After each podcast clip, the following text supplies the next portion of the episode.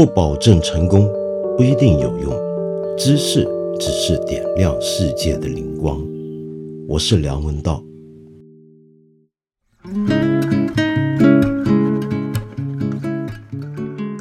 哎呦，今天做节目的时间真是不巧，正好外面有巨大的工程，你知道吗？我在香港，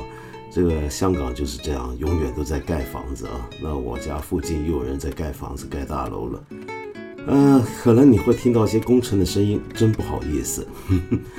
啊，我发现啊，我这个人还真有点问题。比如说，就拿我们上一集节目完了之后啊，我看到有一位朋友，大概也是老朋友了，Jesse，他留了一句话，他说：“道长啊，总是搞错众所周知的方向，楚留香怎么可能有人不知道？”哈哈哈！比起您说那些众所周知的事情，楚留香太众所周知了。呃，对我也很惊讶。我上集节目呃怀念吴孟达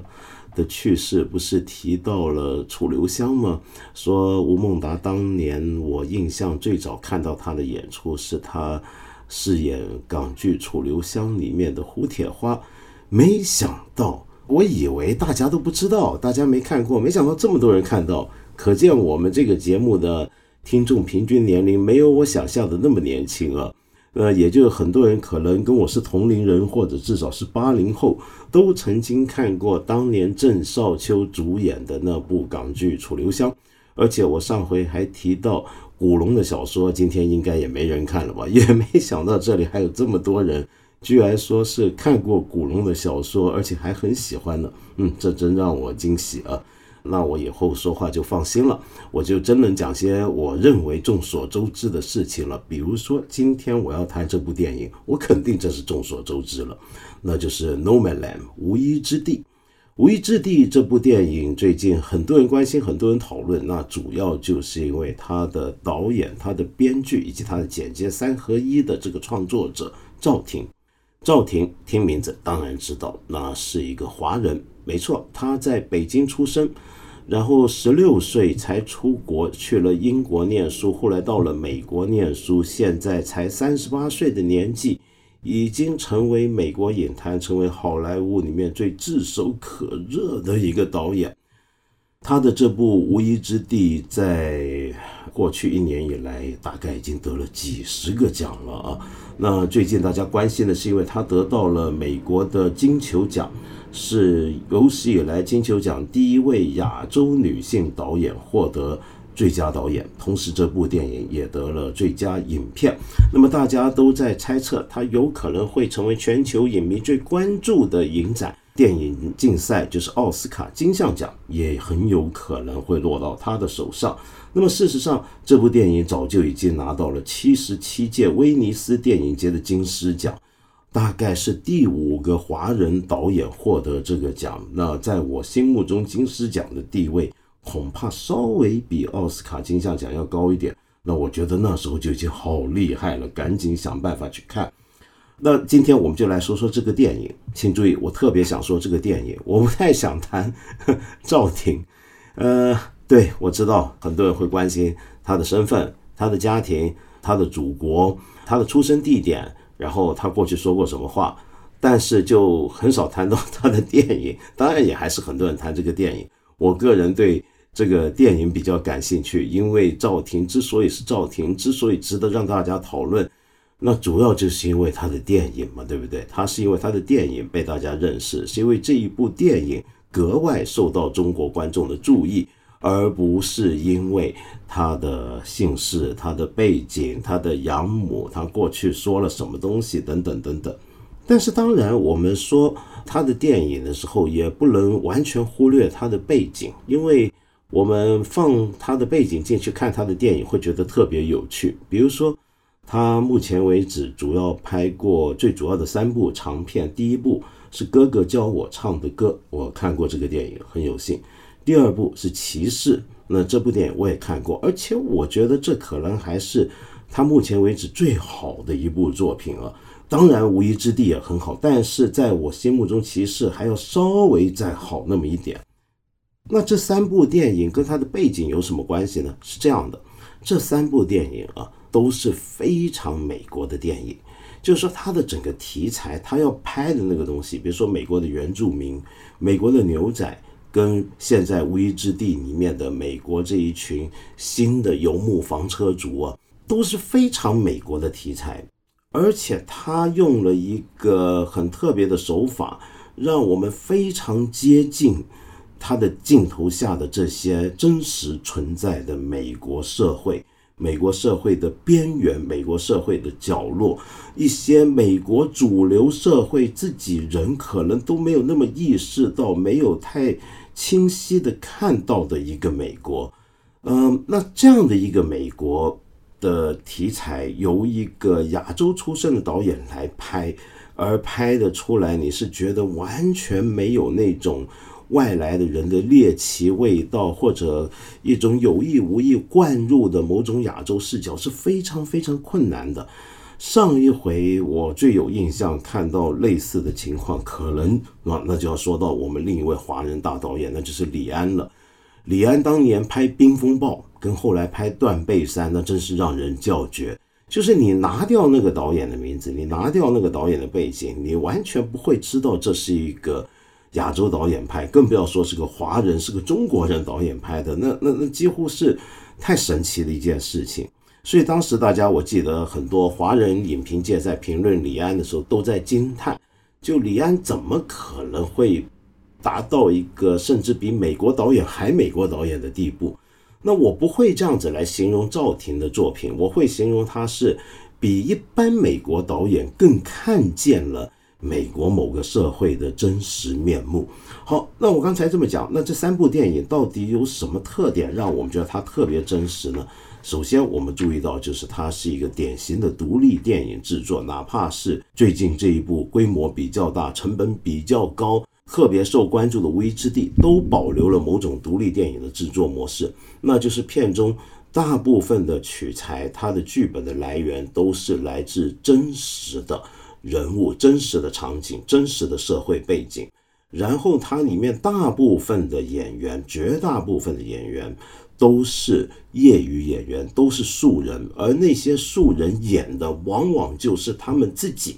那这种情况，你几乎已经可以想象，它是不是能够拍成一部纪录片呢？但它不是纪录片，它是虚构电影，但是它是有个一个纪录片的一个底色在。就是请他要拍摄的人物去演回他们自己，但是给了他一些虚构的角色设定，稍微虚构的一些的对白，而这些虚构的东西呢，基本上都不脱离这个演员他本人的真实经历。也就是说，他的电影是那种踩在纪录片跟虚构电影中间的一块区域，我们可以叫做类纪录虚构电影。其次，赵婷这三部长片呢，还有另一个特点，就是它有一种它的镜头、它的角度，让他的叙述让我们觉得他有一种特别冷静的、特别克制的一种观点存在。他没有用力过猛，他不像很多我们熟悉的好莱坞导演那样子。会做的把呃同样的题材到了别的导演手中，可能会变得 loud 一点，就吵闹一点，就是用力气再多一点点，他是有点往后退，但是这个往后退是他的原叙述的观点，但实际上他有时候镜头是给的非常贴近的，他非常近的想要捕捉一些人物、一些演员、一些角色的某种的。表情跟动作的细节，他会让镜头跟着他们走，跟着他们呼吸，但是他的整个观点是相对往后撤离一点点的保，也保持在了一个恰当的距离。所以我觉得赵婷的作品，在我看来最大的特色就是一种距离的保持，在记录跟虚构之间。另外，在他的叙述的这个调性跟立场上，他多一点点可能会变得煽情，他少一点点可能就会变得更像纪录片，更冷淡一些。但他找到了一个中间位置，这样的一种中间位置，照他自己的讲法，可能就是一种局外人的角度。当然，赵婷他十六岁才出国才留学，那么十几二十岁的大大概才到了美国去念书。呃，那他当然是个局外人，他不是一个土生土长的美国人，那所以他保留了某种的局外人的观点。好，关于他的背景，我觉得能说的，呃，大概就是这些。好，那么我们来说回这一部电影，那这部电影为什么会广受好？你去看国外影评。跟国内看过这部电影的朋友，那个呃好评的程度基本上是占绝大多数。那大概这也就是他会获奖那么多的理由啊。首先，我们来说他抓的这个题材，嗯，他之前拍过原住民，他之前拍过一个牛仔，拍过一个骑士。那这回他要拍的这种所谓游牧族群啊，是怎么回事呢？背景大概是这样，就用这个电影的故事来开展。这个电影的故事呢，也是有真实说本，就像我刚才所说的，是来自于一部非虚构的叙述作品，作者叫杰西卡·布鲁的 Jessica Bruder，他有一本书就叫《No Man Land》，那如果翻译成中文就是无依之地。那最近我看到好像有中文翻译版出来，就叫游牧民或者叫游牧人民或者游牧民族什么，我一下想不起来了，对不起。那这本书呢，是这位作者用三年的时间。去美国好几个州去走访了五十多个游牧人的故事，然后呢写成的。那么看到这本书之后呢，一位非常著名的演员，我等一下会提他，就是这部电影的主角跟制片弗兰西斯麦克多蒙德就看中了，然后他就联系赵婷，请赵婷来指导，因为他看过赵婷之前拍的《骑士》，觉得很适合，确实也很适合。那么这个故事的背景大概就是有这么一个虚构的人物，是赵婷加进去的，就是佛恩 （Firm），Firm 就是由这个弗兰西斯·麦克多蒙德来饰演。他呢，原来在美国的内华达州啊中西部的沙漠核心地带里面有这么一个城城镇叫 Empire，听名字很威猛的帝国镇啊。但是这个城镇其实是一个非常典型的那种公司城镇。美国有很多这种公司城镇。什么叫公司城镇呢？就是整个城镇它的存在就是为了要服务于一个企业、一个大企业的某个产业需要。这个城镇里面几乎所有的居民都是这个公司的雇员，那剩下的居民则是服务这些雇员的日常生活所需所形成的。那么这样的一个城镇。其实类似的情况，我们在全世界都能看到。在社会主义阶段的苏联，那跟我们的中国，我们不都是有很多国营的大单位、大事业、大企业？那我们可能在某个地方专门为了某一个产业而新建一个城市。那在前苏联最有名的，那当然就是现在在乌克兰的切尔诺贝克，为了核电站而兴起的一个城市。那么像这样的一个城镇啊，它有一个很致命的问题。那就是，如果一旦遇到一个经济变化，他所要从事的这个产业枯萎了、衰竭了，或者失去市场了，那整个城镇，呃，整个企业在这边可能要关掉这个工厂，或者关掉这个相关的事业，可能是个矿坑，然后这个城镇也就没有继续存在的理由了。这部电影的起点就是这个样子，他讲的是。美国内华达州这个 Empire 这个城镇，它服务于的那个产业的公司要关掉这个工厂了。那个公司是干嘛的呢？是做石膏的。而这个 Empire 这个城镇呢，它里面的所有的居民在这个工厂里面做的就是做石膏板。那为什么要关这个工厂呢？石膏板销路不行了吗？是的，那个背景是二零零八年美国金融风暴之后。出现的一个情况，我们大概可能还记得，二零零八金融风暴的起源是因为美国的房贷的次贷的泡沫爆破所引发的。这就说明，在当时美国的房产市场、房地产价格是一泻千里。那么，已经有大量的空置的房子是没有人要了。那么这时候，建材相关建筑用的、建屋用的建材的事业。又怎么可能会好呢？这个 Empire 这个城镇的工厂做那个石膏板，就是要用来去做这样的房子用的建材用的那种石膏板。那所以我们可以说，这个城镇以及这个城镇里面的居民，我们这部电影的主角 Fern 佛恩，他是这个金融海啸的受害者。当这个城镇要整个城镇要把所有居民都扫地出门，大家都撤了，大家也也没事干了，就要到别的地方去。那其实这是当时美国直到今天为止都很多地方的一个真实的写照，就是随着产业的变化，呃，随着金融风暴的到来，其实是某种萧条的情况。于是很多人一下子失业，他一下失业，他在原来那个地方找不到工作，他就只好到别的地方去。可能很多人到别的地方去是选择定居的，但是佛恩不一样，他从此过上了一种很特别的生活，那就是这部电影的主要描写的这一群人，就是所谓的新型的游牧民族。这种所谓的新型的游牧民族是怎么样的生活方法呢？他们过的日子就是没有一个是居无定所的。那但是你不要把它理解为一般的流浪汉，他不是睡在马路那种，他是睡在房车里头。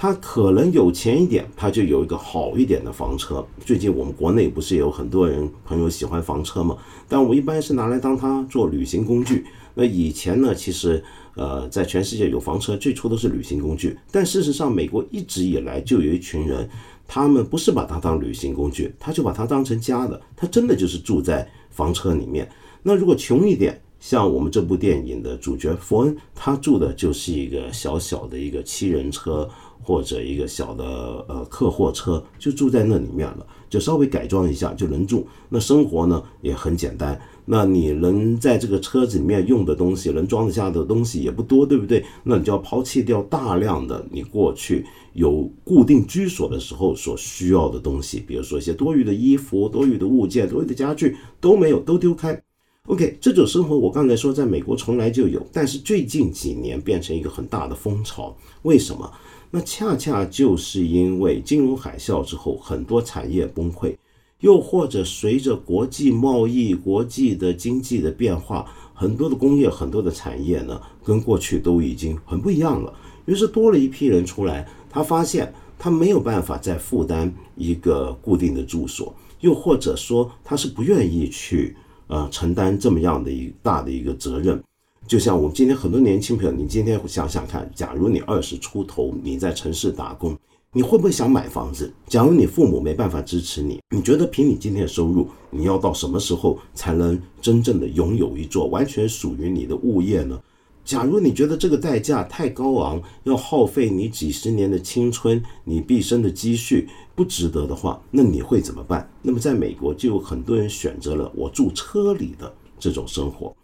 那么这里面还有另外一个背景啊，这个背景呢，就是在过去二三十年来，横扫全世界的某种新自由主义的经济模式。底下这个我请注意啊，这个新自由主义经济模式其实也在我们国内的市场里面是大量存在的。它有个很重大，在从雇佣关系来讲，它有个很大的特征。那个特征是什么呢？那就是你的老板跟你签约，那个约不是把你聘请为全职员工，尽管你最后干的工作，你的工作的时间加起来可能跟一个全职员工差不多，甚至还比他更多，但是它就不是一个标准的。呃，把你当成是自己人的那种雇佣关系，是把你当成临时工。那么这样的一种做法有什么好处呢？这对于现在的企业来讲，那就是节省了它的固定的人力支出。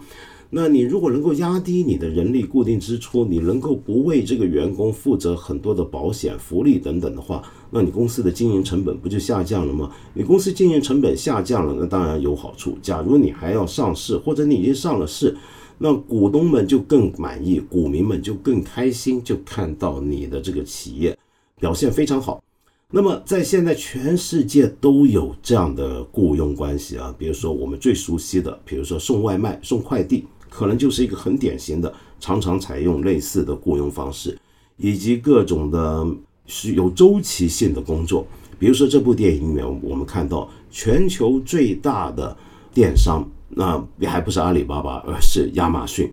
亚马逊呢，他们既然你做一个全球最大的电商，你有很多的物流、货流问题，那你这个物流、货流里面就一定有个处理中心。那这种处理中心、这种货运站呢，它的工作原来也是有季节性的，就某一些季节它是个旺季，它需要更多的人手，那这时候就可以聘一些临时员工了。那除了这种产业之外，另外还有很多的产业也是季节性的，也是忽然到了某个季节需要大量的临时人手。那包括什么农业啊，对不对？你要收成土豆啊，你要收成葡萄酒啊，等等。那这都是一些周期性，你需要大量人手的一些的产业。那么我刚才说的这样的一种雇佣关系，也是最近二三十年很常见的雇佣关系。那这样的雇佣关系，就使得一个地方，你如果在当地打工，你替这种工作公司打工，替这种在这种雇佣状态下，你很难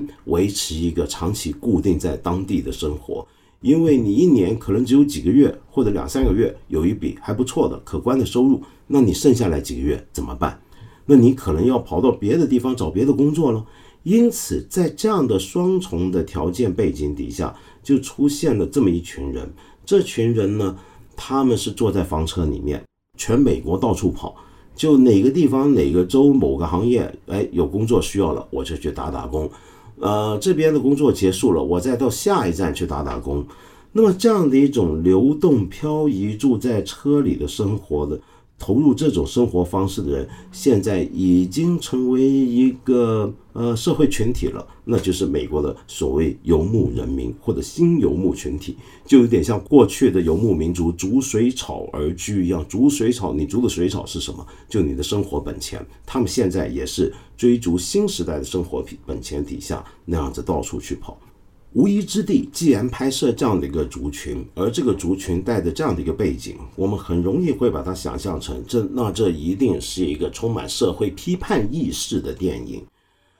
它是有这个成分的，但是它不只是有这个成分，甚至这个成分还不是这部电影最主要的东西。这是这个电影很特别的一个事情啊。如果有一个更具社会批判意识的导演来拍这样的作品，他一定会把它拍成一个社会批判电影，要批判今天的雇佣状态，要谈论今天的社会是多么的悲惨，压榨出了这么一群无家可居的人。那么，也有一些人就认为，我看过一些国内的影评说，其实这群人他们仍然是受着新自由主义经济的宰制，他们好像很自由。呃，甚至你可能会投射出一个很浪漫的想象，觉得他可以顺便到处旅行。可是呢，我们不能忽略啊，这样的生存条件的确是适应了这个时代美国这种社会环境底下的一种市场秩序，一种资本主义的新的秩序。但是，你也可以说这种适应，从他们角度来看，是某种的颠覆。为什么呢？这就是这部电影里面给我们的另一个观点。比如说，这部电影里面有一些人，其实他并不是没有钱能够买房子定居下来，而是他不想这么花。就像我们电影里面的主角福恩，在他有一趟要回家见他他定居在家里的妹妹，跟她的丈夫、她的妹夫以及她的一群朋友，都是做房地产生意的。在谈怎么样可以赚更多的钱的时候，就跟他们说：“你们不觉得这样子好像在骗人吗？因为你让一个人把一辈子的积蓄投入到一个房子，他们这个房子其实他根本拥有不起，他可能会让他终身负债，这不是骗人吗？”也有很多人是带着这样的观点，因此觉得我不要有房子了，我干脆住在路上。所以你可以说他是对这种新的经济秩序的适应，但是你也可以说他反过来也是一种颠覆。因为这样的一个我们现在的世界里面，金融力量实力基础之一就来自于房产的金融。那么，如果大家都像他们这么想，不要买房子的话，那这个地产金融又如何维续呢？所以这个状态很暧昧，它适应了这样的经济秩序，但是它在某程度上又是对这个秩序的一个颠覆。就好比这部电影里面有一个角色。那这个角色呢，也是一个真人，他也是真人演出，叫做 Bob Wells。电影里面有出现这个人呢，呃，最近几年在这个群落里面起了很重大的影响力，因为他正式的把这种生活形容为跟呃主张为一种有意义、值得追求的一种生活。那么这样的生活是值得过的，而他的这个主张的其中一个呃观点就是认为我们是要颠覆资本、颠覆美金的这个霸权，所以我们要过上这样的生活。那这其实呼应了最近几年你去看国外的一些的电视剧、一些真人秀的话，你大概会注意到，呃，从美国到欧洲都开始有人在流行一种叫做 tiny house 的东西，就是微小的房子、极小的房子。那我们过去的对美国的印象就是美国人都住大房子嘛，对不对？美国人的房子特别大，都是一些 monster house。但是问题是，现在开始有人反其道而行，追求住小房子。那他们不一定是没有钱的人，他可能是有钱，他甚至拥有过巨大的房产。但是他到了某个阶段，他忽然觉得，我为什么要住那么大的房子？一个人到底实际上生活需要多少的空间呢？他们从一个可能有呃六百平米的房子，然后把自己的生活空间那个室内空间重新建造，压缩到一个只剩下二十平米、三十平米甚至更小的一个单位里面。那么像这样的一种。潮流啊，现在已经变成一个电视节目的一个主题，很多真人秀就在拍，很多人怎么样实际为自己做一个很有创意的，呃，可以像变形金刚一样不断的变化室内空间的组合，让一个非常小的一百多平米、两百多平米的一个小空间，能够又是厨房，又是睡房，又是工作间，等等等等。OK。那么，另外，它还呼应另一个潮流，这个潮流是什么呢？那就是从日本到美国到我们华人世界都开始很多人讲的一种极简生活方式。那这个极简生活方式里面必然要做的一件事情就是断舍离。我们过去很多人家里面都收了很多东西，这些东西其实大部分你这辈子都不会用得着了。你可能是为了怀旧的原因不舍得丢某些东西，你可能只是因为懒惰去整理，你可能只是抱着一种奢望，觉得这些东西将来不晓得哪一天我还要再用，然后你大量的积蓄了一些东西。还有人些人喜欢捡便宜，买很多便宜的东西，但他买的多，那么家里面堆了一堆这样的东西，那么慢慢你会觉得家里的空间不够用了。我家里的空间都是我堆积回来的物品，那这样的我的生活又脏乱又拥挤。就连一个呼吸的一口气的空间都没有了，于是很多人开始断舍离，断到一个地步。比如说有一些人，呃，只剩下十件衣服，而且他们都偏好白色，不知道为什么，就非常无印良品风、日式小清新风那种，就是整家屋子里面一个人就只剩下十件衣服来满足他春夏秋冬的所有的需求啊，是可以这么做的。那么这些潮流我们合并起来看，就能够看到这个游牧人的这个背景。那在这样的一个背景底下，你说他们的生活完全是悲苦的吗？完全是被市场逼着走的吗？他又不是，他好像还带上一种自我的主张，把它变成是一种虽然是在某种社会环境条件下形成的一种生活环境，可是我要想办法把它变成一种值得过的、有意义的、有我个人的欲望满足的这样的一种生活方式。所以，我们在这个电影里面能够看到一些很有趣的东西，比如说这部片子里面其中一个呃素人演员就是 Swanky 斯旺基，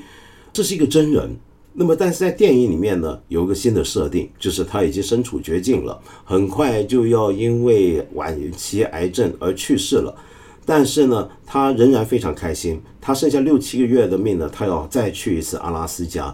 那这一个呃老年单身女性啊，她过去是有过家庭的，但是不知道什么原因，她离开了她的家庭，一个人住在车上。她跟我们的女主角佛恩成为了朋友。那么她在电影里面有一有一段的独白，非常非常感人的。她说什么？她说，她对佛恩说：“我这一辈子，就我们旁边看这个人，哎呀，个老女人，不知道为什么没有跟家人住在一起，住在房车上到处跑。”然后还有一只手受伤了，扎着绷带，那一定很惨。没想到他居然说：“我这一辈子过得挺不错的，在到处划皮艇的时候见过很多美好的事物。在爱达河的河边，我见过一家子的麋鹿。在科罗拉多的湖上，一只大大的白色鹧鸪落在我的皮艇前方。划过一个弯角之后，那里有块悬崖，我看到上百只燕子停在悬崖上面，还有燕子在空中飞舞，而且有了河水的倒影。”看起来就像是我也飞了起来一样。我觉得我经历的够多了，我的人生已经完整了。如果我在那一刻死去的话，对我来说完全没有问题。所以，由于有这样的一种情绪在这里面，这部电影就不是一个完全的社会批判电影，不是一个那种社会写实主义的电影。它有些片段有大量的风景镜头，甚至让你觉得这像是一个风景纪录片一样。那么，所以有些影评人就会联想起 Terrence Malick，呃，泰伦斯·马利克，一个我最喜欢的美国大导演。但是，泰伦斯·马利克他拍那些非常宏大的、壮美的自然环境，跟这一部电影里面出现的方式，呃，以及处理方法是不一样的。泰伦斯·马利克是喜欢用个很宏大的一个尺度。来看人的存在的根本，它更哲学化。但是赵婷在这里呢，他的处理是把它处理成一个公路电影中你会看到的景观。没错，你可以说这部电影是某种程度、某个意义上的一部公路电影。这是一个典型的美国电影的主题，是不是？就是总是在路上。那么，但是一般的公路电影呢，会有一个，如果是一个商业电影的话，它会有一个角色的跟一个剧情的一个弧线在。就是他总有一个理由要让你知道我当初为什么上路，然后这个上路的过程我一定有些挣扎，有些成长，然后到了最后呢，我的旅程会结束，那么那个结束也是一个完满的一个终点，等等等等。但是这一部不一样，这一部公路电影是没有一个很明显的这样道弧线，尽管它是有，比如说这部电影的开头，我们看到佛恩离开他的住了几十年在那里跟她的老公一起打工的那个 Empire 那个城镇。她的老公在几年前已经癌症去世了，然后她离开。我们如果商业一点拍，我们完全可以说，她是为了要呃忘记或者逃避她跟她丈夫曾经欢度的那段时光，她要消解她的这个丧夫之痛，以及离开那个城镇的痛苦，所以她要上路。但是这部电影没有把它处理成这样，这只是一个隐含起来的东西。然后他上路，但是他后面果然也都回来过，但他回来过，并没有因此这个故事完满，而是他的再一段重新上路的一个新起点，所以他还是在路上，所以他不像是美国很常见的那种公路电影的主题，或者社会写实主义的文艺作品讲的那么的悲凉或者愤怒。比如说，我会想到约翰·斯坦贝克这位诺贝尔文学奖获得者，这位美国作家的最著名的作品《愤怒的葡萄》，他讲的就是三十年代美国大萧条，上一次大萧条的时候，一群人如何离开老家走到加州的那样的一个故事。那是一个非常愤怒、充满控诉意味的作品。但是赵婷这部作品不是这样，他的这些风景那么的漂亮，而那些风景有两种风景，一种风景是我们作为观众。看到这群人，他走在路上，他所经历的地方，尤其是女主角佛恩走的地方。另一种风景，则是佛恩从他比较主观的角度看到他在享受的那个风景。因此，这种景观呢，就包含了两种情绪的景观：一种是稍微相对客观，我们看到他的车子在一个一望无际的荒野、荒漠或者在峡谷中间。另一种则是他的个体，他投入到一个具体的景观，比如在森林之中，在海岸边上看着海浪拍岸，他在一个呃渺无人烟的密林当中的一个小溪流上面裸体洗澡或者是游泳，他在享受那样的一个风景。呃，由于有这种享受，让你觉得在路上的这种生活好像不是那么难过。更重要的是，这一群人。他们无论走到什么地方，他们好像都能够结交朋友。我们这位女主角是一个很复杂的女主角，很多时候很沉默。她背着一个让人值得同情的过去，她不一定是那么愿意随时敞开心房，但是她又随时愿意伸出援手，愿意跟人聊天，到处都能够结交不错的朋友。他们没有不像我们固定住在一个地方的人那样子有固定的伙伴、固定的亲友，他们没有，他们永远在路上。但是在永远在路上，并不表示他们没有那种相濡以沫的那种江湖情感。而果然，我们也看到大量的这样的场景的出现。所以这部电影它相当的克制，它表达的情绪绝对不单纯是愤怒、社会批判。也不是在哀叹一个中老年女人，这个女主角已经六十岁了，那更不要说里面的 Swanky 或者 Linda 那些更老的女人。她的确让我们看到，原来美国社会有这样的问题，有很多人是有养老问题的。她中间透过对白，让我们看到美国人的社会保险是很有问题的，很多人的社保。在他退休之后，是完全没办法养得起他们的，他们的医疗是有问题的，很多人有的病疾病是没有办法得到很妥善的照顾的。它让我们看到美国产业的问题，美国社会的问题，但是它同时又让我们看到这些人如何仍然乐观的活着，但又没有太强调那是一个辛苦挣扎、坚持奋发的那样一种意志昂扬的励志片，它也没有。他什么都有，但是又什么都不算是把他推得太过，因此这部电影包含的解读的可能就很多，他的情绪也就相对复杂。在这个情况下，我觉得我对这部电影最大的批评是什么呢？是他的音乐。我刚才说过，它的景观的出现、自然风景的出现有两种情况，一种是很宏观，站在客观的我们观众的角度去看这个佛恩他在路上那个状态。我觉得导演在这时候他用的音乐有点太多，如果他完全没有配乐，说不定还更好一点，或者只有环境音、只有噪音可能更好。但他偏偏用了配乐，他用的配乐是谁的配乐呢？是最近十几二十年非常红的一位意大利作曲家，是一个有人叫新古典主义作曲家，因为他接受过很扎实的古典音乐的训练。也创作出出一些相当学院派的当代音乐，但是他大部分作品很适合电影配乐，非常的易听，非常的优雅，带着淡淡的忧伤。那就是 Ludovico Einaudi 是现在很红的一个作曲家。那他并没有为这部电影专门作曲，而是赵婷或者是他的工作人员从他的作品当中选出了一些的片段。那些音乐本身是够简约的，大部分都是钢琴独奏。但是它并非完全中性，它是有情绪，那种情绪是带着一种寂寥色彩的。因此，我们为这个电影有这个音乐在的时候，就会灌入了某种的寂寞的感觉、孤独的感觉。OK，你看这个电影，你会觉得这些人孤独，但是那种孤独放在那样空阔的场景底下，它不应该只是让你觉得孤独。它那种是一方面是孤寂，又是优美，又是辽阔的。它应该能够把那个个体的孤寂的情绪是能够再消化开去的。但是由于有了这样的音乐，这样的音乐也就代表了导演的某种的呃评论评注进去，就缩窄了它的一个可能性了。在我看来，那说到这呢，我就还会想起来啊，就像这种题材的电影啊。拍一些在新自由主义秩序下面处在这种环境的一些的游牧人，其实我们应该这个社会，全世界都会越来越多类似的人才对啊！如果我们每个地方都有美国那么辽阔的国土，能够开这个车到处上路的话，那应该是可能会有这种需要出现的。但是我们很多别的国家遇到类似的情况，比如说我们中国，我们肯定就做不到这样大家开着房车到处跑的日子，对不对？有一些工作，我觉得也是很值得入戏的。你比如说像快递，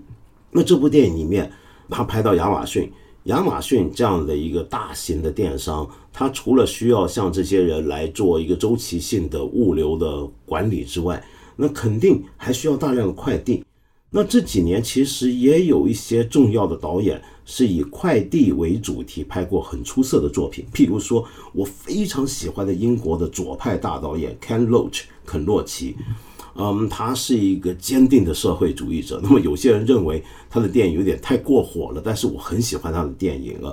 比如说，他前两年有一部电影叫做《I'm Sorry We Missed You》，对不起，我们错过了你。那这部电影呢，有人认为是有点煽情，其实我完全不觉得。我我觉得它是恰到好处。你觉得它煽情，是因为你觉得里面的剧情有点太过离谱了，把一个快递的做快递货运的一个人。呃，拍的那么的绝望啊，好像，呃，他一家人那么的彼此友善，想要虽然有很多家庭问题，但是还是一家人想彼此照顾，好好的活下去。为什么要把他逼到绝境？但但你如果觉得煽情的话，那是因为你不了解社会，这个社会上就是有很多人处在绝境当中。那这部电影是非常非常好，所以我想说啊，这部电影加上呃无依之地，让我想到的是什么？就是我们有没有可能，我们中国这个赵婷是华人导演，是我们北京出生土生土长的姑娘，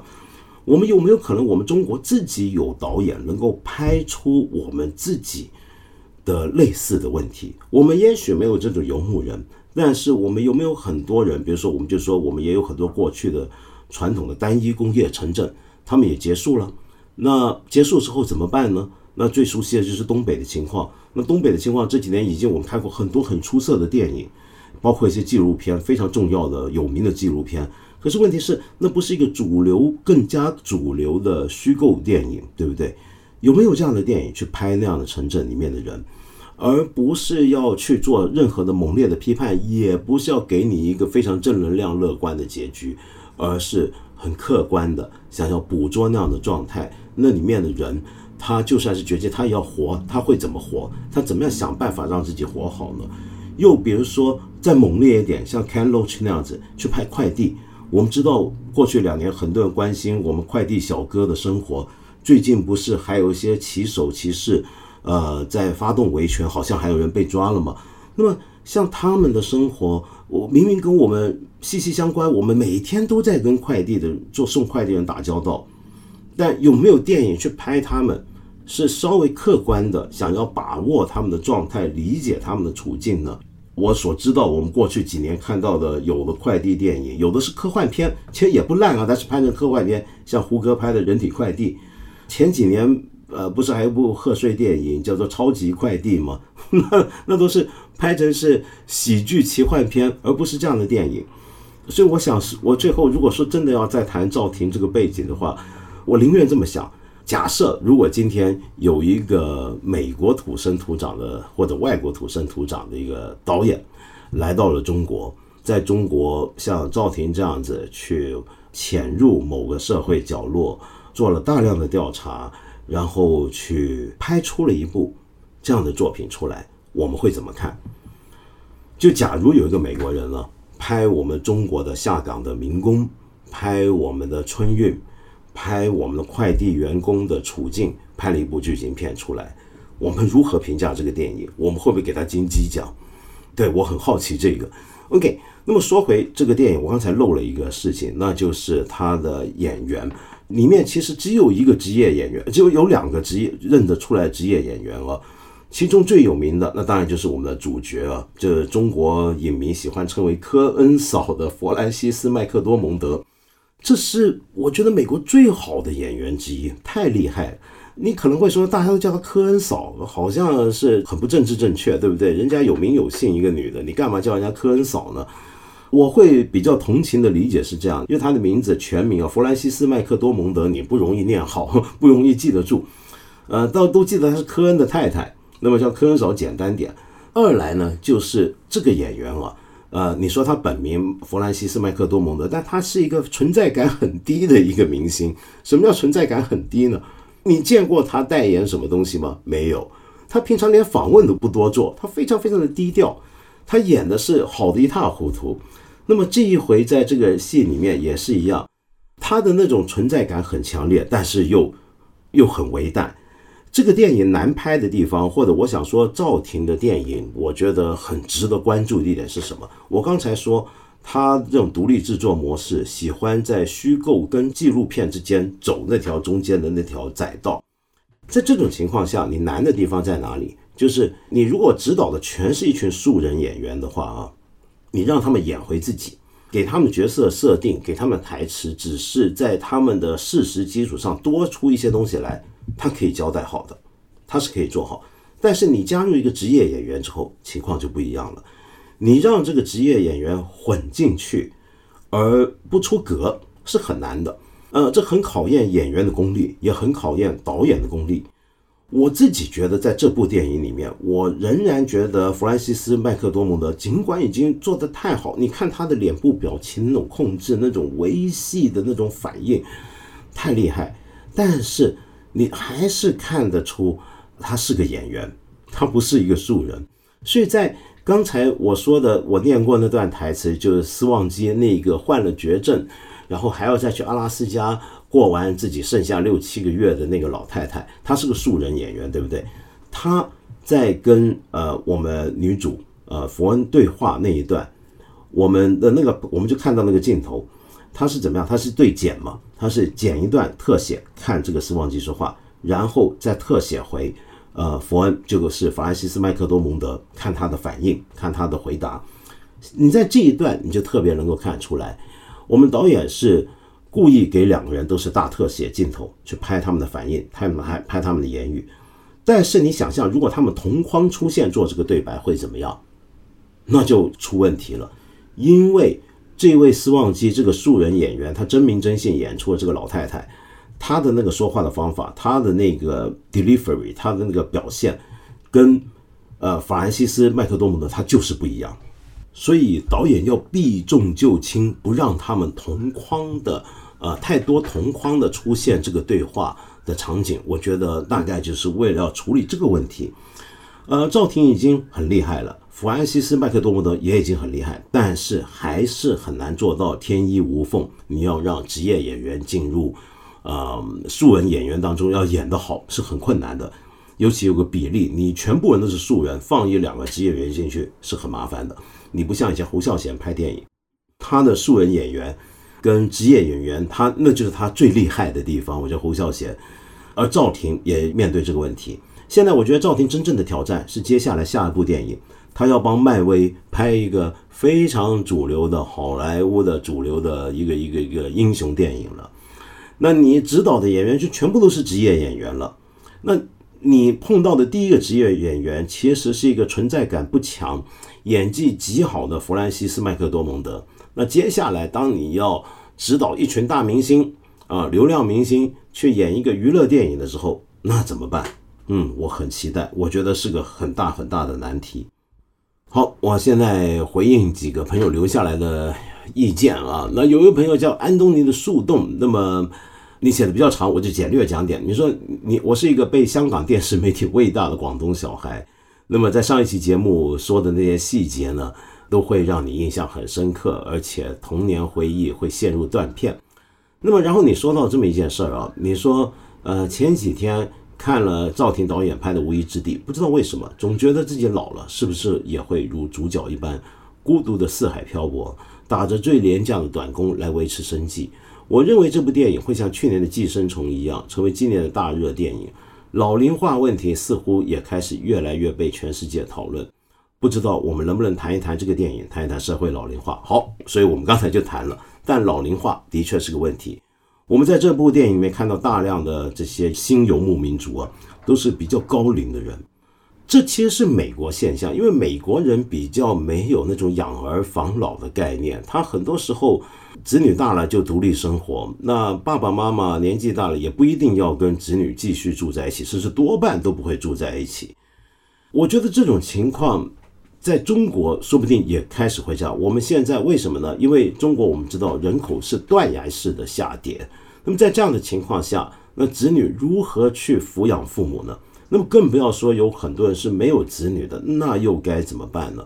那你有办法的话，你可以子女供养你的生活，但是很多人都已经不是在跟子女贴在一间屋里面住了，那这个情况很常见了。那将来怎么办？这的确是个很重要的一个社会问题，所以我要卖个货啊，带个广告。我们看了一下，很快会推出一档节目，是谈人口经济学，听起来很冷门啊，很狭窄的一个专业，但是它在我看来是今天中国最重要的问题。那就是再过二十年之后，我们中国人口掉到那样的程度之后，最近大家都晓得了。那我们很多现实的问题就出来，先不说宏观的经济，就是说我们每个人个人养老的问题就都要出现了。这该怎么办？我事实上我觉得中国就应该有这样的电影来拍这样的问题给我们看才对。好，那么另外一位朋友呢，叫杰哥，杰哥呢，你说个人认为香港。辉煌电影时代，大部分还是抄袭好莱坞为主。呃，像大陆的《活着》《鬼子来了》，都反而倒很有味道。那么最想问的问题是，为什么大陆可以拍出很多国军正能量的电影、电视？比如说最近的《八佰》，为什么港台就没有一部宣传共产党好的呃影视呢？本人只是好奇，从未见过港台有共产党为主的影视。好，很 很简单。首先呢，在国民党独权执政的时候、独裁执政的时候啊，那个年代台湾其实是拍过很多共产党为主的电影，但没有一部是说好话，这我们大家都能理解。正如以前的大陆也拍过很多谈论国民党电影，也是没有有好话。那真正你开始比较正面去谈以前的国民政府的东西，可能就是抗日，对不对？那。抗日这种题材也是到了这几年才出现，你刚才说的很正面的这种描写吧，相对正面的描写是不是？那这个时候你要注意，抗日直到现在都还是大陆的影视产业里面很重要的一个板块，是一个可以持续开发的一个题材。但是这个题材在台湾早就过了，就台湾过了那个阶段了。也就是说，当台湾在拍大量的抗日电影的时候。其实那时候大陆反而没有那么多抗日电影，而到现在大陆出了那么多抗日影视剧的时候，台湾早就已经结束了那段热潮了。这是一个对比。那第二就是台湾在过去国民党执政的时候，基于这种意识形态对立，肯定不会有什么关于共产党好的电影出来。那么到了现在，呃，尽管没有了这样的一个国民党的一个执政了，但是基于现在我们都知道的两岸情况，他也不会出一个讲共产党好的电影。那正如大陆也不会出一个讲民进党好的电影，或者国民党在台湾干的很好的电影。我们现在拍国军很正能量，那是因为有二战、有抗战这样的背景，我们才能够说，你离开抗战，你能够出一个影视是说国民政府也不赖，或者国民党、民进党在台湾干得很好，你能做这样的电影、电视吗？我很怀疑。好，那香港就有趣了。香港是这样，香港曾经也拍过很正面关于共产党的东西。那是因为香港在六十年代的时候啊，有很多的电影人跟当时有电影公司是有所谓的左派背景，但是他那个所谓的描写共产党好也不是那么正面，因为在香港并不流行任何的政治宣传电影，政治宣传电影一定会完蛋在香港，因为你从一个很庶民的老百姓的角度来看，我今天干活那么累，我下班休息，我我看戏是为什么？我图个乐。我图个乐，你来跟我说这给给我看个电影，说这个政府干得多好多好多了不起，我们该多崇拜他，多拥戴他，累不累啊？那香港这种庶民社会，使得香港过去很难接受很直接、很正面的政治宣传电影。好，那么到了七八十年代，香港电影逐步起飞，大量的娱乐的主流电影出来之后，在那个时候其实也还是有过一些政治。色彩比较重的电影，但是那些电影呢，多半都是批判性很强，也不会怎么宣传，而且是对两岸、对三地、对英国、对全世界都可能很批判。OK，那如果说要有正面的东西，其实娱乐电影里面是出现过相当正面的关于一些共产党人物的或者相关的描述的，只不过他就算正面了一会，他接下来一定要搞笑，就他不能不搞笑，因为。香港观众在那个时候啊，就是你看一个完全正面的一个人出来，你就会觉得别扭；你看一个很正能量的，你就觉得肉麻。所以你总是忍不住就是要搞笑才行，就让那个人物好笑点，让他比较降下来一点，你才觉得跟我贴近。你不要那么高大上，让我仰望，好不好？你离我近距离近一点，行不行呢？就香港爱的那个调性是这样，所以哪怕是很搞笑的电影，周星驰的电影里面，你也看到其实。国家的形象并不糟的哦，哪怕是国产零零七这样的电影，那国家能出这样，但是问题是是，它它就是要给你涂抹一些色彩上去，让你出现很奇怪的东西，大家才觉得好玩，才能够接受。那么这就是过去香港电影的这个特殊的环境，使得香港也没有办法出现你所想象中或者你所期待的以共产党为主的很正能量的宣传电影或者影视作品。呃，不过将来可能应该会有，也不一定啊。那我今天给你介绍的这首曲子呢，就是他在《Seven Days Walking》鲁多维克·艾奥迪尔这个作曲家，我刚才说过，很出色的一个作曲家。他的作品也被这个电影采用为配乐，只是效果我觉得不太好，但他作品是很好。他二零一九年《Seven Days Walking》这张唱片很有意思，总共有七张，他是要用一张唱片是一天，用七天。这样的一个概念，上帝创造世界也只是七天，对不对？他用七天来表达他一套很完整的思绪，很复杂的各种的在旅途之中所感受到呃所见所闻所思所感。那么我要放的这首曲子呢，是他在其中第七张唱片就 Day Seven 里面的一首曲，叫 Campfire 萤火。我们露营的时候会生的那种萤火。它的 Variation One，它的变奏第一号，萤火的变奏第一号。